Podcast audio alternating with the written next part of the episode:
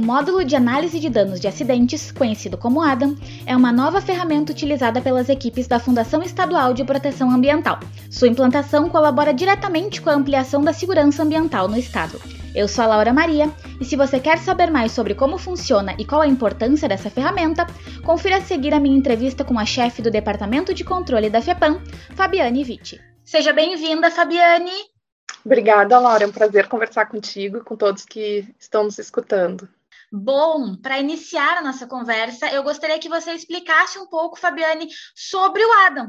O Adam ele é um software uh, que foi desenvolvido pela comunidade europeia. Ele calcula efeitos físicos, né? Podem ser, por exemplo, vou dar alguns exemplos: uma nuvem tóxica, uma nuvem com uma substância inflamável, um incêndio em poça, uma explosão por uma nuvem de vapor, por exemplo, de, de um produto, né, perigoso, ou até por um explosivo, né. Então esse software ele consegue calcular, uh, dependendo da quantidade de substância que é armazenada ou manipulada dentro do empreendimento, qual seria esse efeito, né, que raio seria atingido em função de um, de um escape, de um acidente, né, em que esse produto fosse vazar. Então ele ele dá uma noção real eh, dentro do software, então, são inseridos várias informações a respeito da substância que é utilizada, uh, da direção dos ventos, né, da qualidade, então, do, das condições climáticas, e a gente tem, então, essa simulação dos efeitos físicos, né. Dentro da fundação, Fabiane, o que ele muda?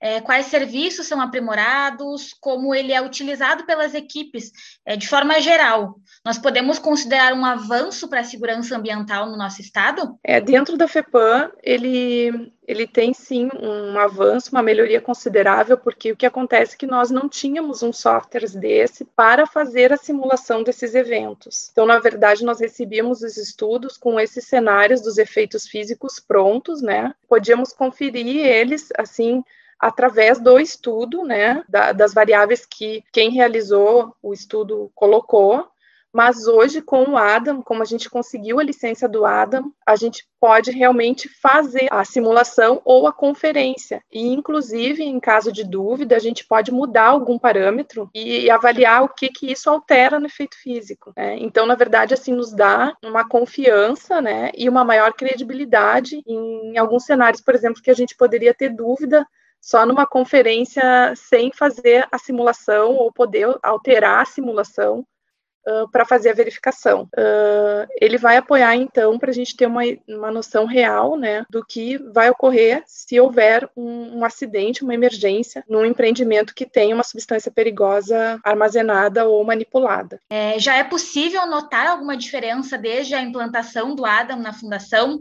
É, o que as equipes têm achado e como tem sido essa adaptação? Uh, a gente acredita que, que isso sim, como eu já comentei, anteriormente vai trazer um, um ganho, né?